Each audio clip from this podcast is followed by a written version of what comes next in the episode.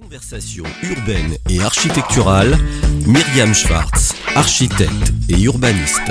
Radio-imo.fr Une émission présentée par Cardam, l'engagement d'un groupe innovant, un savoir-faire qui allie conseil, architecture et aménagement.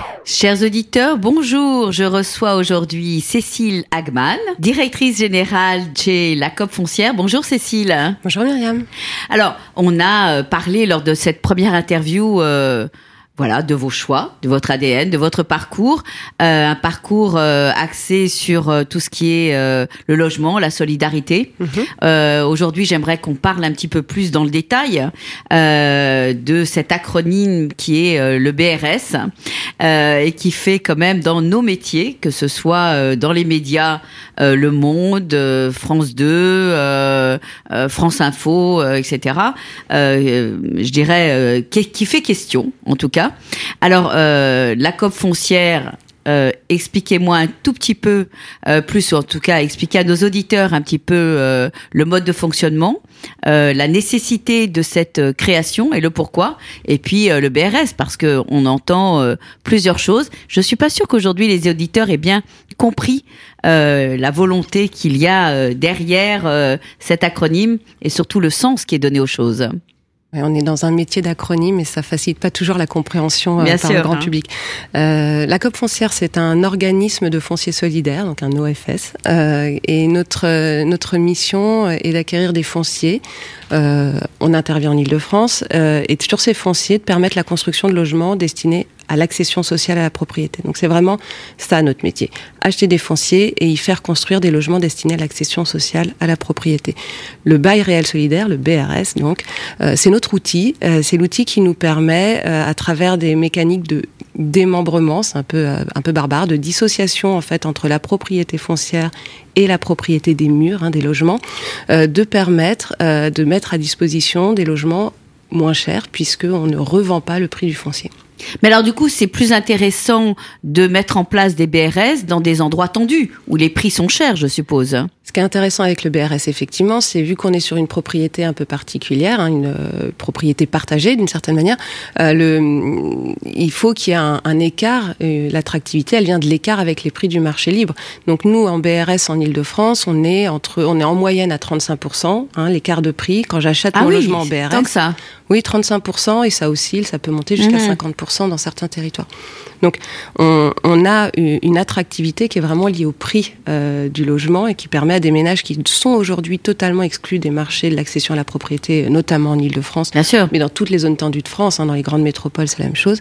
Ça leur permet de repenser un parcours d'accession à la propriété. C'est-à-dire, ce sont des ménages qui potentiellement peuvent sortir du parc social s'ils euh, ils sont déjà dans le parc social et pourraient euh, acquérir un logement et qui, grâce au BRS, vont vraiment pouvoir l'acquérir, alors que dans le parc privé pur et dur ne peuvent pas le faire? C'est ça. euh, la cible, c'est, ce sont les mêmes ménages que les, lo- les locataires du parc HLM. On va un petit peu plus loin et on, euh, on doit travailler euh, de sorte que les logements que nous proposons permettent à des ménages qui sont aujourd'hui dans le parc social et qui sont coincés, puisqu'il y a des parcours résidentiels bloqués par l'absence d'une offre euh, abordable en dehors du parc social, donc de leur permettre de poursuivre leur parcours et de le débloquer.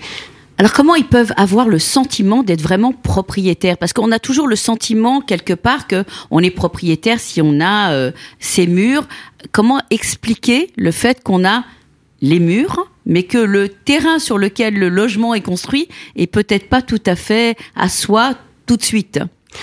Bah, Écoutez, je pense que c'est plus on y pense, plus on se pose la question. Mais la vérité, quand on est en Ile-de-France, c'est qu'on vit beaucoup dans des immeubles collectifs Mhm. et que la question foncière est une question Oui, extrêmement lointaine pour chacun, et que c'est euh, finalement, quand on achète un logement en copropriété, On on, se se pose, absolument la, que- Ouais. la question de, de- du bout de foncier, de notre propriété. Sauf du si on est à rez-de-chaussée, on a un petit bout de jardin. Voilà. Donc là, dans ces cas-là, Voilà.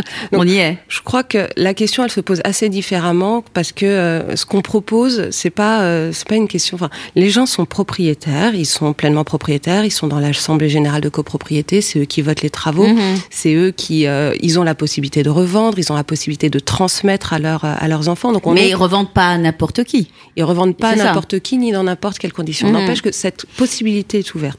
Euh, il y a des conditions et Il y a la transmission. et voilà, il y a la transmission. Donc les conditions, puisque vous en parlez, hein, on a, euh, on va contrôler les plus-values qui sont faites. Il n'y a pas on peut pas dire qu'il n'y a pas de plus-value, il y en a, mais une plus-value limitée.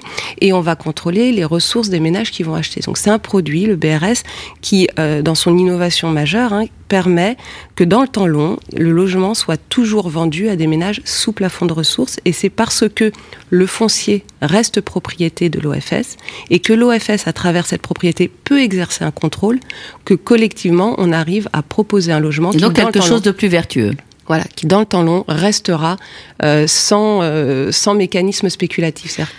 Alors là, on parle de ménage, mhm. et moi, je vais, je vais essayer de regarder un petit peu, euh, dézoomer par rapport à des personnes âgées, mhm. seules, euh, où on a, euh, par exemple, euh, un pavillon qu'on a vendu parce qu'on est veuve, parce qu'on est veuve, parce que, etc. La vie a fait que on se retrouve seul dans un dans un pavillon et qu'on a envie de revenir dans un immeuble collectif euh, avec évidemment malheureusement euh, des, des, petites retraites, donc des plafonds. Comment fait-on pour pour faire ce passage? Comment fait-on pour euh, être considéré comme pouvant aller dans ce type de produit alors que quelque part on a vendu son pavillon et on a peut-être une voilà fait une plus-value? Et, et, alors que la retraite est petite est-ce que ce genre de de personnes qui sont aujourd'hui extrêmement nombreuses en Ile-de-France peuvent euh, rentrer dans ce parcours. Hein. Tout à fait, euh, tout à fait. On a aujourd'hui des premières livraisons hein, à la COP foncière. On a livré trois opérations et on a commercialisé euh, un peu plus de 300 logements. Et donc on voit bien qu'on a une partie de ménages retraités qui effectivement, comme vous le disiez, ont revendu leur logement pour se rapprocher du centre de l'agglomération, pour avoir un logement plus adapté, peut-être aussi en termes de confort moderne à leurs besoins actuels, ou pour avoir une surface plus petite mais à proximité des transports en commun le BRS, c'est pas un produit qui est, euh, qui est ciblé. Pas un produit que pour les jeunes, c'est pas un produit que pour les familles, c'est pas un produit que pour le pour que pour les locataires du parc HM.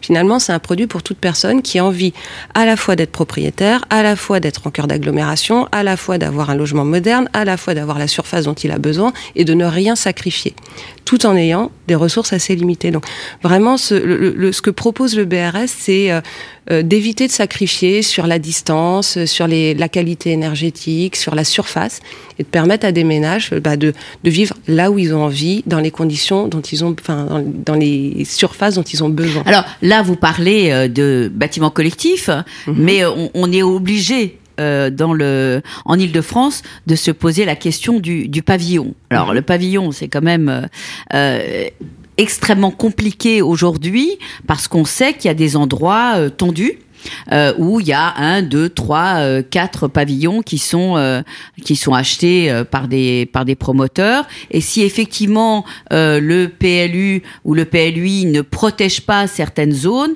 on a parfois des divisions de pavillons avec des marchands de sommeil. On a l'acquisition, voilà. Alors c'est pas pour critiquer tel ou tel mode de fonctionnement, quoique la division du pavillon en, en, en dit chambre, ça c'est vraiment pour le coup absolument pas euh, est-ce que vous avez une réponse? Est-ce que aujourd'hui, euh, pourquoi pas un, BRS euh, pavillonnaire c'est envisageable? Puisque j'ai cru comprendre que vous étiez c'est plus qu'envisageable. sur, le sujet. C'est même envisagé. En fait il y a deux choses. D'abord on, va produire aussi du pavillon neuf plutôt ah oui aussi. ah oui, on a une opération à Gonesse avec 40, de 42 logements et donc on est très heureux de pouvoir développer une première offre de pavillon neuf en BRS mais on, on est aussi très attentif à la COP foncière, à ce que le BRS soit un outil qui répond à tous les enjeux des politiques publiques du logement. Et donc, euh, bien sûr, la construction neuve est un des enjeux, mais euh, l'intervention sur le parc existant, le maintien, la préservation d'un patrimoine, c'est aussi un enjeu important. Et c'est pour ça qu'on s'engage dans un partenariat avec euh, la CIFAE, qui est une structure portée par l'EPFIF et Action Logement, donc l'établissement public foncier d'Île-de-France et Action Logement, euh, et qui a vocation à intervenir justement pour éviter les divisions pavillonnaires, éviter l'émergence de parcs insalubres, de marchands de sommeil dans les, dans les pavillons. Donc ça veut dire que c'est l'acquisition d'un pavillon d'un pavillon, pardon, la rénovation Euh, Oui. L'idée, c'est effectivement d'acheter, euh, de racheter à la CIFAE des pavillons et de pouvoir les transformer en BRS. Donc, soit on arrive à conserver le pavillon en ce, en- entier, on va pour dire.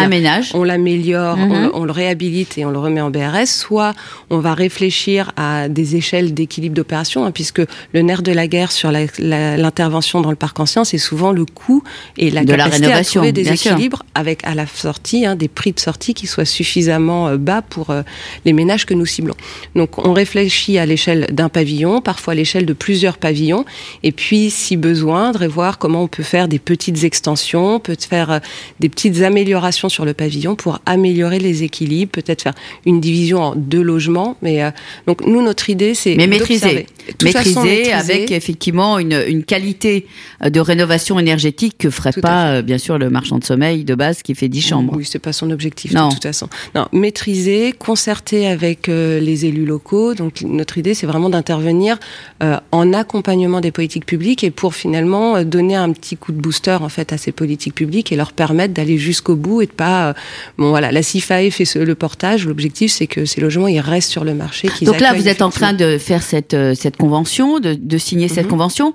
L'objectif, euh, à, on va dire, sur les deux trois ans, c'est combien de pavillons? C'est c'est se tricoter une, une nouvelle histoire entre le pavillonnaire et le BRS, parce qu'effectivement, on s'y attend pas. Oui, non, bah, notre objectif, il est, il est humble. On, on vise euh, d'a- d'a- de se porter acquéreur de 10 pavillons sur, la- sur la convention de 3 ans. On a déjà pris euh, l'engagement d'acheter un pavillon à Argenteuil euh, et de le transformer en BRS. J'espère et on espère tous qu'on pourra Bien aller au-delà de ces 10, d'autant que nous, on a quand même un objectif de produire Là, on va 1000 porter la bonne parole. Hein Donc, ça restera une petite chose. Oui, oui, tout à fait. Il faut, faut diffuser l'information. Donc, ça restera toujours un, un peu, une petite partie de la production en termes de volume de logement, mais ça revient apporter des réponses euh, qui sont importantes euh, à des élus locaux qui savent vraiment plus comment intervenir sur ces parcs-là. Bien sûr, et qui veulent protéger euh, le parc de pavillonnaire qui peut avoir une, une qualité, on va dire, patrimoniale extrêmement importante. hein. Oui, puis on est très attentif, je pense aussi dans, dans l'ADN de la COP foncière, à l'histoire de ce parc qui est un pavillonnaire souvent ouvrier, de petites couronnes, euh, qui, euh, qui avait une vocation sociale et qui avait, qui en fait progressivement se gentrifiait. Donc on est, je crois, très sensible en fait à la, au fait de participer à maintenir cet ancrage populaire dans le pavillonnaire de petites couronnes ou un peu plus loin. Mais euh, je crois que ça fait aussi partie de notre ADN. Bah écoutez, je, je pense qu'on on a, on a parlé de, de pas mal de choses. On n'a pas réussi encore, je pense, à faire le tour de la question. Euh, J'espère que euh, le BRS va pouvoir, euh, grâce euh, à vous, grâce à votre euh, travail, à la COP foncière et euh, aux médias, euh, prendre un petit peu plus de euh, d'envol et peut-être justement euh, aller vers euh, combien de logements par an? Allez, 1000 logements par an Aller d'ici 1000 2030. et peut-être plus. Vers l'infini. Voilà. Merci chers auditeurs et à bientôt sur nos antennes. Conversation urbaine et architecturale, Myriam Schwartz, architecte et urbaniste. radio-imo.fr Une émission présentée par Cardam, l'engagement d'un groupe innovant, un savoir-faire qui allie conseil, architecture et aménagement.